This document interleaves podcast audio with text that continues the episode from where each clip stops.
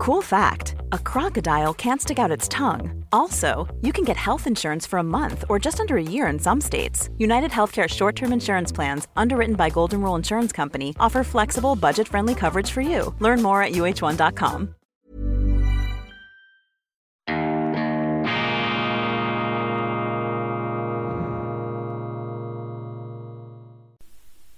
Grüezi miteinander, ganz herzlich willkommen bei Weltwoche Daily, die andere Sicht.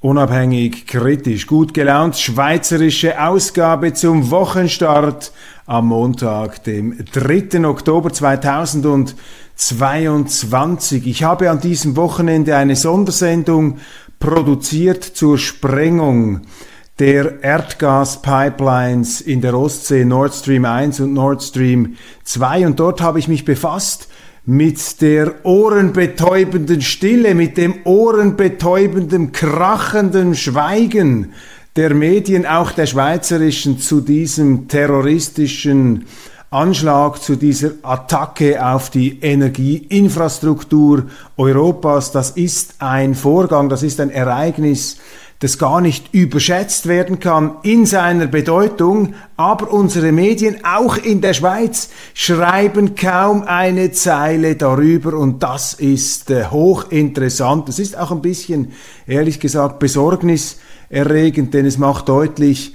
wie verzerrt, wie einseitig, wie propagandistisch entgleist die Berichterstattung bei uns ausfällt, ins gleiche Kapitel fällt, die Nichtauseinandersetzung mit der großen Rede, der umfangreichen Rede von Russlands Präsident Wladimir Putin am 30. September zu den Referenden im Donbass. Das ist eine äußerst interessante Rede. Es ist eine gefährliche Rede, es ist eine beunruhigende Rede, es ist eine Rede, die aber auch eine Herausforderung darstellt für den westlichen Standpunkt, die nicht einfach weggewischt werden kann. Es ist eine Rede, eine Putin-Rede, mit der man sich vertieft auseinandersetzen muss. Es ist eine Rede, die auch einen Bruch anzeigt, einen vielleicht endgültigen Bruch, solange Putin ähm, an der Macht ist mit dem Westen. Und ich werde mich mit dieser Rede in der internationalen Ausgabe gleich im Anschluss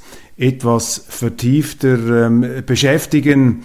Bleiben Sie da unbedingt dran, das ist sehr, sehr wichtig. Auch diese Rede komplett ausgeblendet. Es gibt Zeitungen in der Schweiz, die schreiben, das sei ein derart wirres äh, Gelaber gewesen, man dürfe sich damit überhaupt nicht äh, auseinandersetzen, das erübrige sich etc.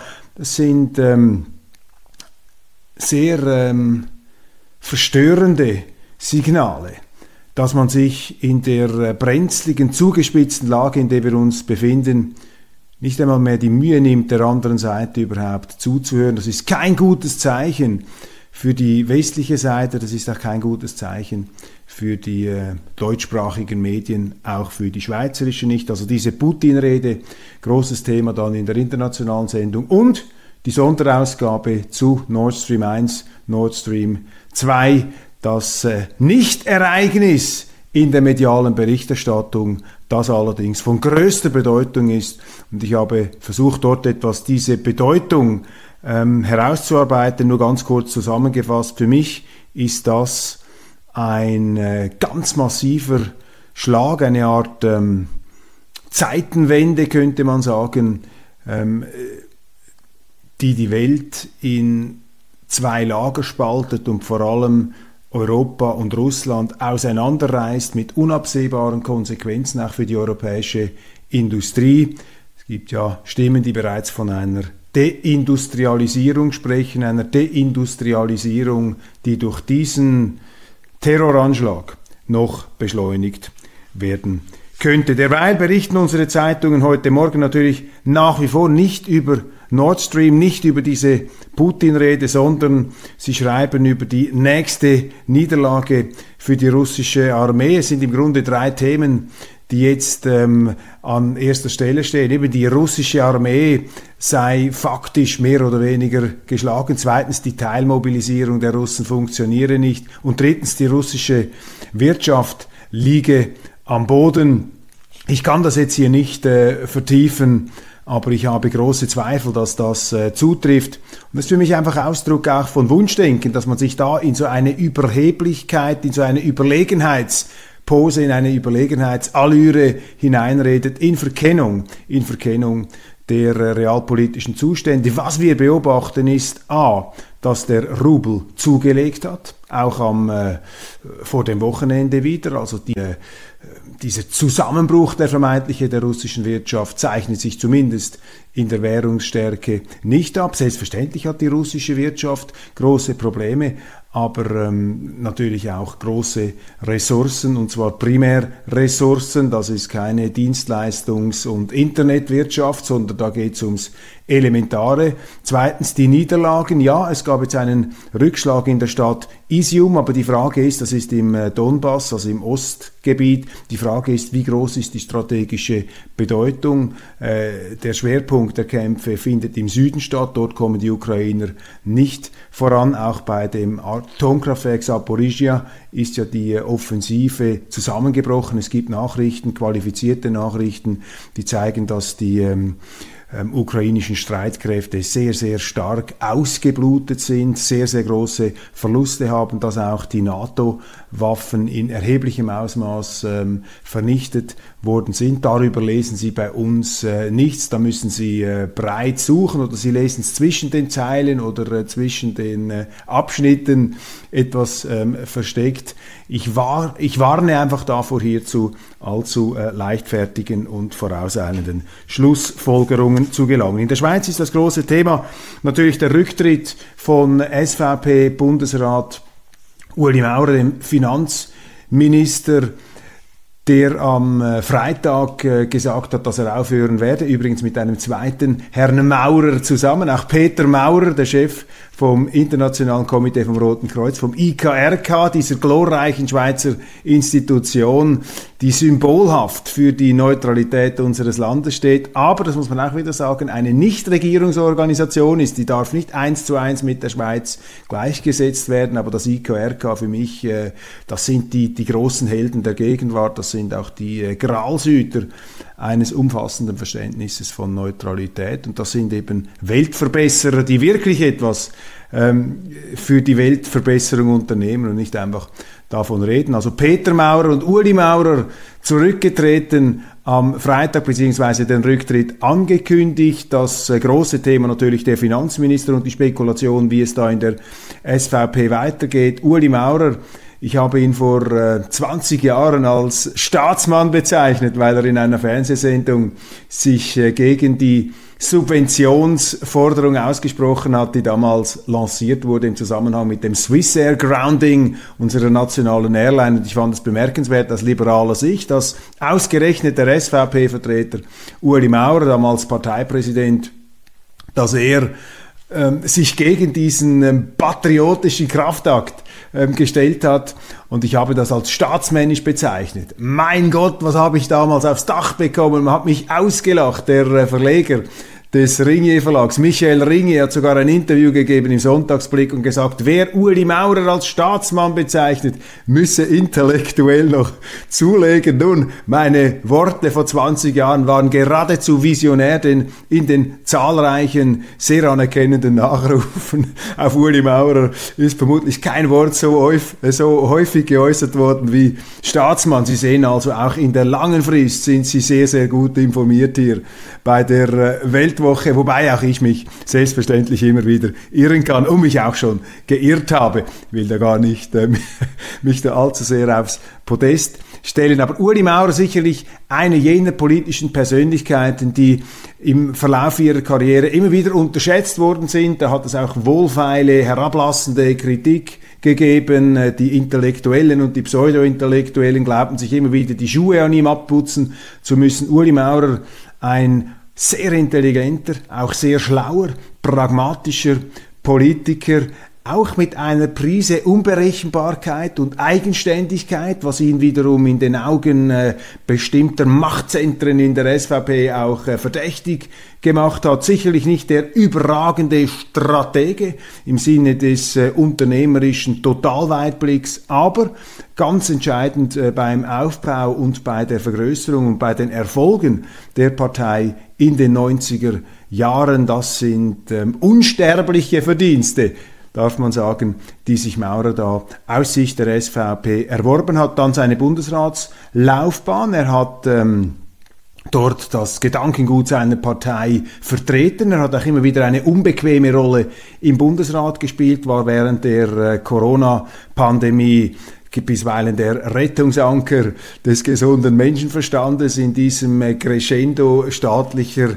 Allmachtsmaßnahmen, die da immer wieder und weiter ergriffen worden sind, hat sich viel Sympathie erworben, ohne eben auch, dass die Milch sauer geworden wäre. Man hat ihn zwar immer wieder kritisiert, aber eigentlich äh, doch die ähm, Wertschätzung, die ihm zuteil geworden ist, die ist, äh, die ist sicherlich sehr, sehr groß, auch in Kreisen, die jetzt mit der SVP nicht so viel anfangen können. Eine beeindruckende Laufbahn, die er da hingelegt hat.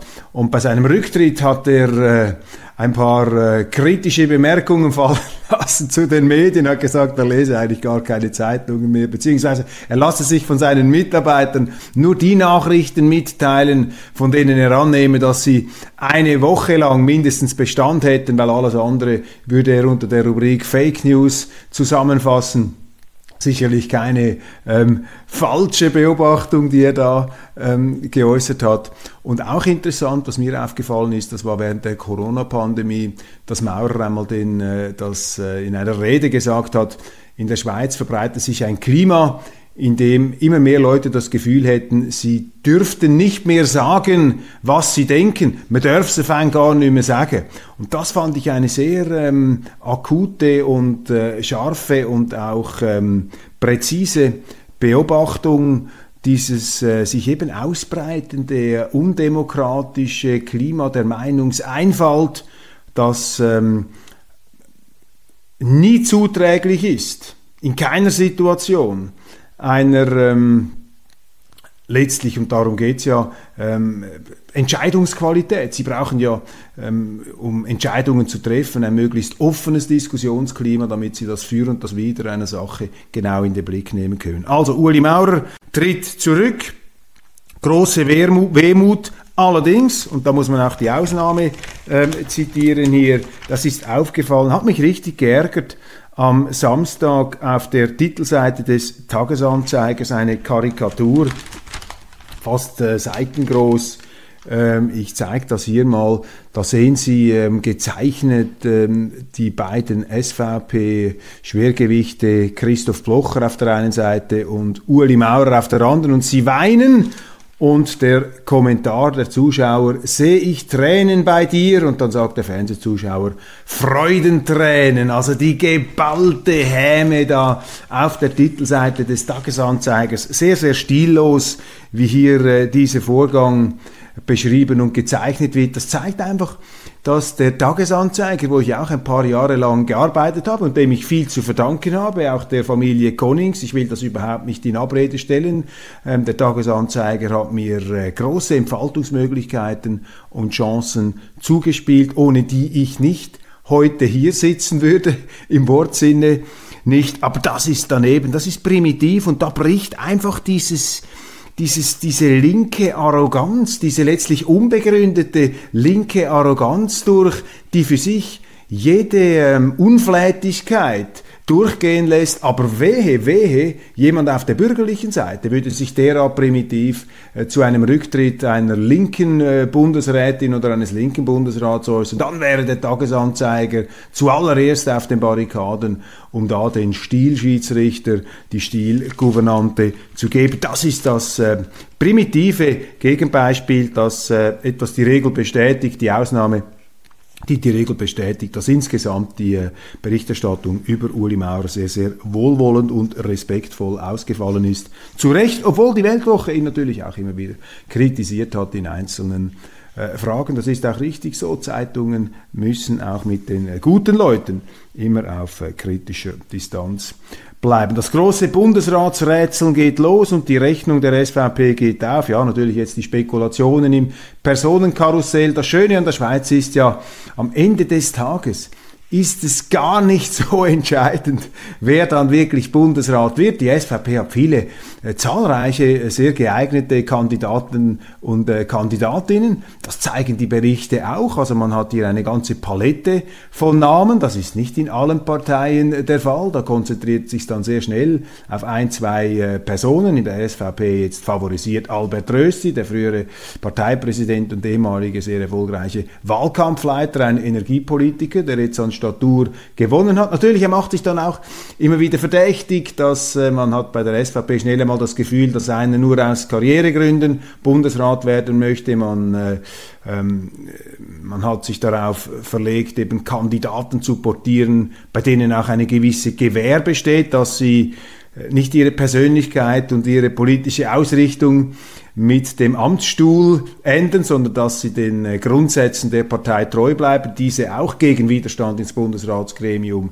ähm, hineintragen. Das sind die Fragen, die äh, völlig legitim gestellt werden und äh, wo die SVP, das kann ich aus innerer Sicht beurteilen, wo die SVP eine größere Ernsthaftigkeit an den Tag legt, was ihre Verpflichtung auch gegenüber dem Wähler angeht, eben nicht einfach nur opportunistisch versuchen, die Macht zu gewinnen und äh, um die Macht zu gewinnen ist man auch bereit, sich zu verstellen. Das sind ja diese Degenerationserscheinungen der Politik leider sehr weit verbreitet. Das ist in der SVP, ähm, wäre das vermutlich auch der Fall, aber es gibt immer noch genügend Mitglieder, die darauf achten, dass hier eben eine Treue, eine Verlässlichkeit, eine Berechenbarkeit gegenüber dem Programm drin ist, so nach dem Muster, wenn ich Coca-Cola kaufe, dann möchte ich auch, dass Coca-Cola drin ist. Das ist ja äh, das Selbstverständlichste in der Welt. Wer etwas dem Wähler verspricht, muss das durchziehen, muss das auch vertreten in höheren Ämtern. Und das gilt es sicher, sicher zu stellen.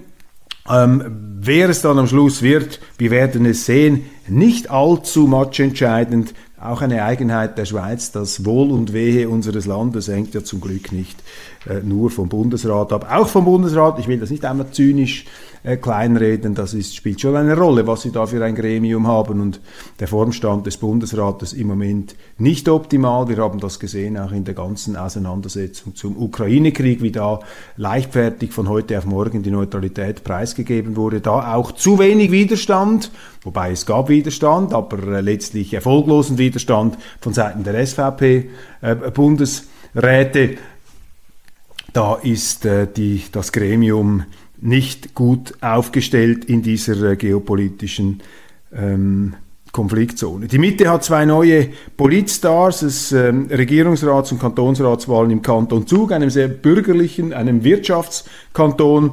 Und dort hat ähm, eine völlig unbekannte Frau, also völlig unbekannt nicht, aber ich sage jetzt mal auf der landesweiten Ebene nicht so bekannt, 31 Jahre alt, eine Laura Dittli, hat massiv zugeschlagen von der Mitte-Partei.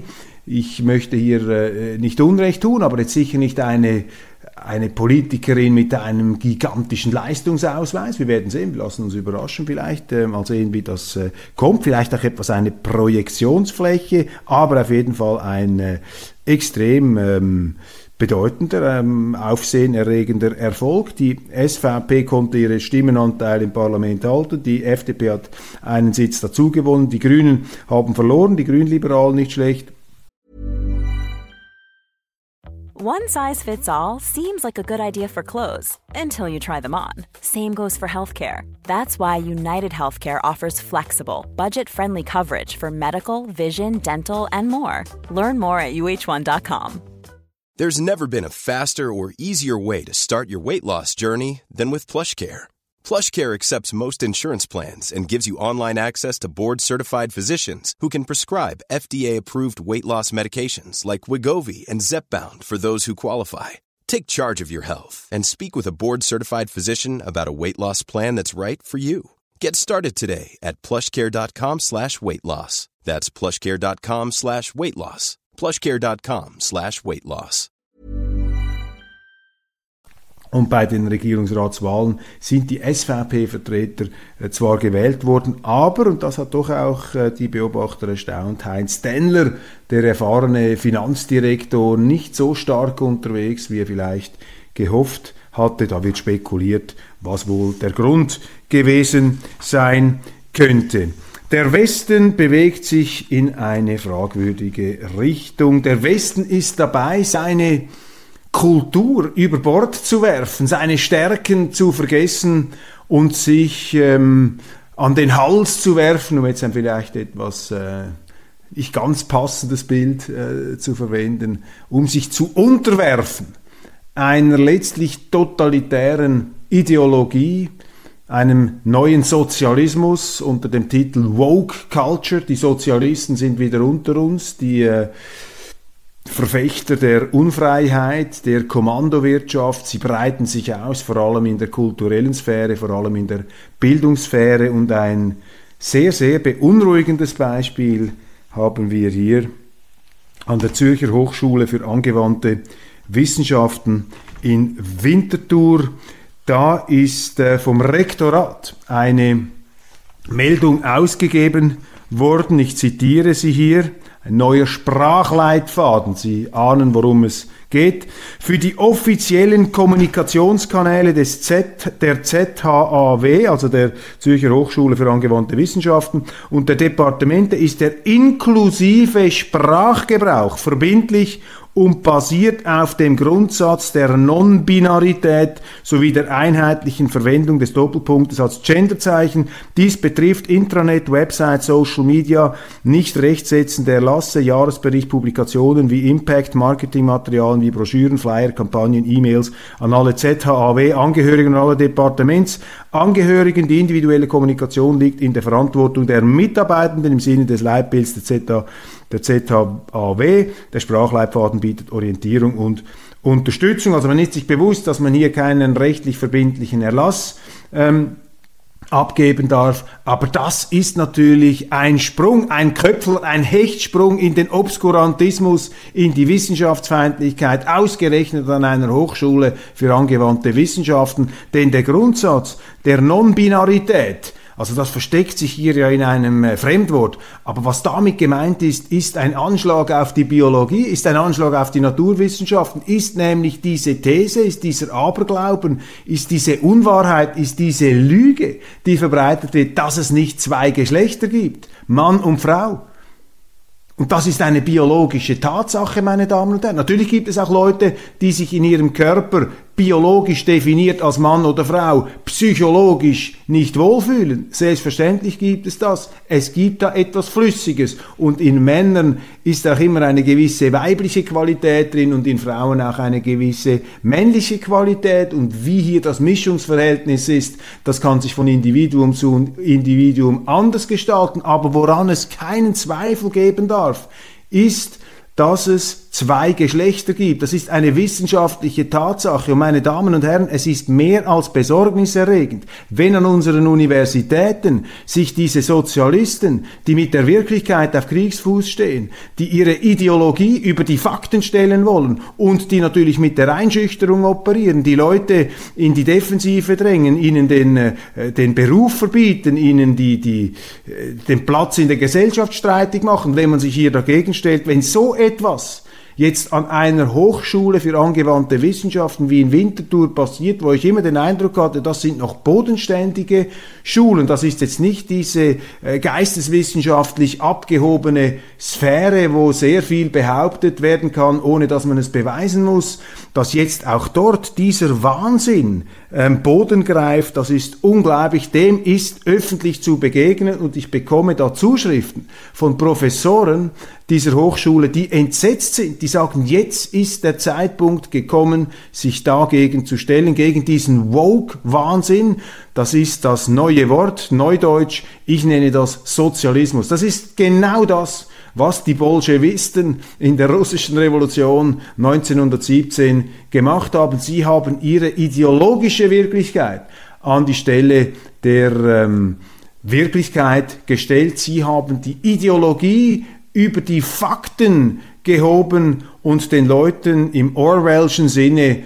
ein Gaukelgebilde vorgeführt, um sie damit zu beherrschen, um sie damit einzuschüchtern, um sie ähm, weich zu kneten, weich zu knallen, weich zu klopfen, damit sie gefügiger ähm, ihren Direktiven und Vorstößen hand, äh, entsprechend handeln. Das ist auch ein Missbrauch ähm, eigentlich nobler ähm, menschlicher Instinkte, nämlich äh, Menschen, die zum Beispiel mit ihrer sexuellen Identität, mit ihrer Geschlechteridentität Mühe bekunden, diese Menschen nicht zu diskriminieren, Verständnis zu haben, dagegen ist überhaupt nichts einzuwenden, dagegen ist überhaupt nichts zu sagen. Aber was hier passiert, das ist ein Anschlag auf die Wissenschaft, das ist ein Anschlag auf einen Grundpfeiler des Wissens, das ist ein anti-aufklärerisches äh, Denken, das sich hier ausbreitet an den Städten der Aufklärung. Und hier ist natürlich auch der Bürger, der Steuerzahler gefordert, ähm, man äh, sollte keine Steuern mehr zahlen für Schulen, die solche wissenschaftsfeindlichen Erlasse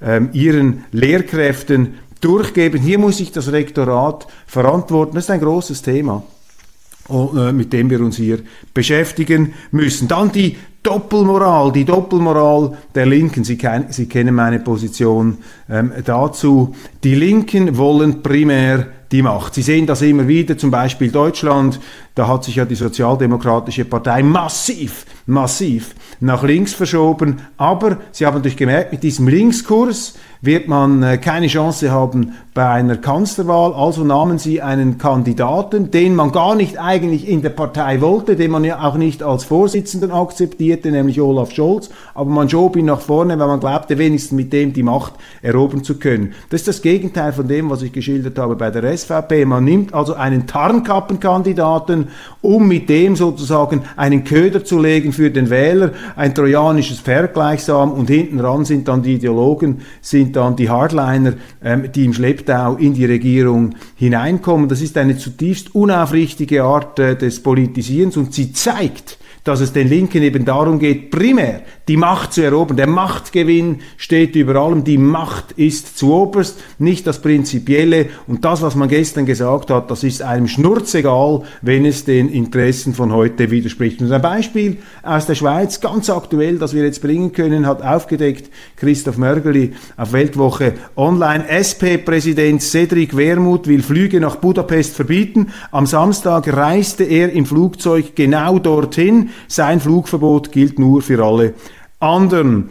Cedric Wermuth hat 2019 äh, sich um einen Ständeratssitz beworben und hat dort dann ganz große Klimatöne gespuckt. Er forderte ein Flugverbot für alle Ziele, die innerhalb zwölf Stunden mit dem Zug erreichbar sind. Das Nachrichtenportal Now wollte es von Wermut genau wissen. Betroffen wären unter anderem Berlin, Brüssel, Barcelona, Amsterdam, Prag, Rom und Budapest. Im Brustton der tiefsten Überzeugung, schreibt Mörgeli, antwortet der wahlkämpfende SP-Präsident, ja, diese Flüge gehören verboten, denn Verbote seien das einzige demokratische Mittel im Kampf gegen den Klimawandel. Cedric Wermuths Demokratie der Verbote wäre auch ein interessantes Thema, einmal diesen Demokratiebegriff etwas näher unter die Lupe zu nehmen. Auf jeden Fall ist jetzt derselbe Wermut, der hehre Vorkämpfer für Flugverbote selber in ein Flugzeug gestiegen und zwar richtig nach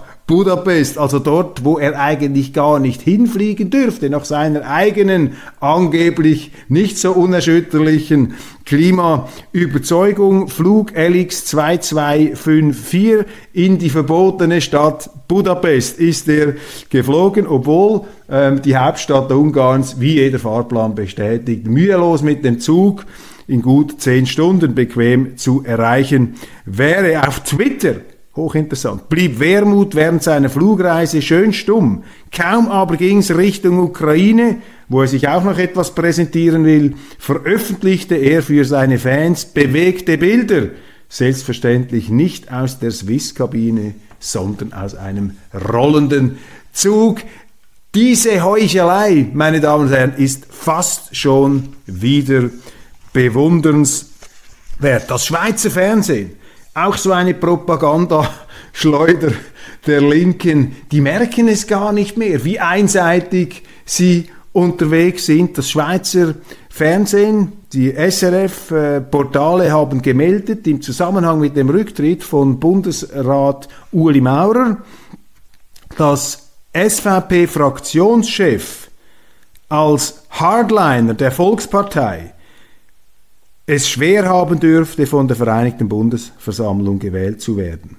Eschi will sich noch nicht äußern, schreibt das Portal von SRF. Der Fraktionschef der SVP, so stellt es äh, unser Gebühren, zwangsgebührenfinanziertes ähm, Monopol ähm, Rundfunkunternehmen dar mit staatlicher Konzession. Thomas Eschi sei ein Hardliner und deshalb dürfte er es schwer haben. Ich habe mich gefragt, was würde eigentlich SRF bei anderen Fraktionschefs schreiben? Ich meine, jeder Fraktionschef, meine Damen und Herren, ist ein Hardliner seiner Partei, seiner Fraktion. Weil die Aufgabe des Fraktionschefs im Bundeshaus besteht darin, dass die Linie, die harte Linie, sofern es eine gibt, seiner Partei zu vertreten. Ist zum Beispiel Nordmann, ähm, Roger Nordmann, der ähm, Fraktionschef der, S, äh, der SP, ist das kein Hardline. Ich habe von dem noch nie ein versöhnliches Wort gehört während einer Ansprache, ganz im Gegenteil.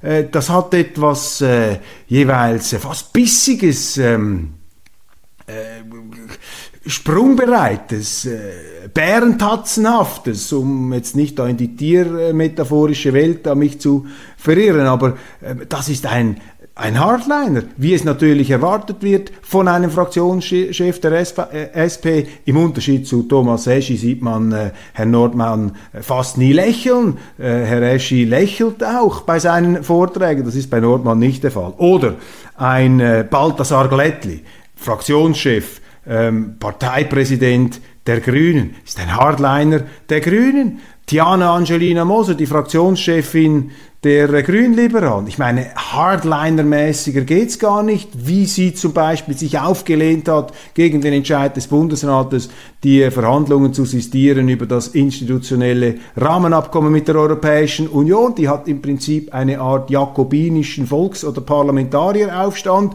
inszenieren wollen, um diesen Entscheid umzustoßen. Absoluter Hardliner, aber Bundesrat Gassis, Ignazio, vor seiner Wahl Fraktionschef der FDP, würde dort das Schweizer Fernsehen auch schreiben, das sind unwählbare ähm, Hardliner. Nein, ganz im Gegenteil. Sie würden sagen, bei den anderen Parteien sind das Favoriten, die durch ihre Geradlinigkeit, Entschlossenheit und Berechenbarkeit als Fraktionschefs ähm, sich Lorbeeren erworben hätten über ihre Partei hinaus. Also hier wird manipuliert, hier wird Politik gemacht dass, es, äh, äh, dass man sich überlegen muss, ähm, äh, ob man ähm, Nein, man muss, ich muss es anders formulieren. Hier wird auf eine Art und Weise Politik gemacht, die es einfach zwingend erforderlich erscheinen lässt, dass man diesen Schweizer Fernsehen endlich die Gebühren streicht, dass man hier diese öffentlichen Abgaben, diese Zwangsabgaben herunterfährt, um diese Manipulatoren ähm, zur Raison zu bringen. Meine Damen und Herren, das war's heute äh, von Weltwoche Daily Schweiz. Ganz herzlichen Dank für die Aufmerksamkeit. Ich freue mich, wenn Sie auch bei der internationalen Ausgabe dabei sind. Dort werde ich mich ähm, vertieft auseinandersetzen mit der Rede von Wladimir Putin in Moskau. Wir haben sie abgedruckt im Zeichen einer Dokumentation, im Zeichen der äh, Meinungsbildung. Schauen Sie sich das an auf Weltwoche äh, online können Sie die Putin-Rede ähm, aus dem Russischen übersetzt von Wolfgang Keudel nachlesen. Meine Deutung, meine Interpretation dazu im Anschluss in der internationalen Ausgabe von Weltwoche Daily. Machen Sie es gut. Äh, vielen Dank für die Aufmerksamkeit und wir sehen uns dann morgen wieder auf dem gleichen Kanal.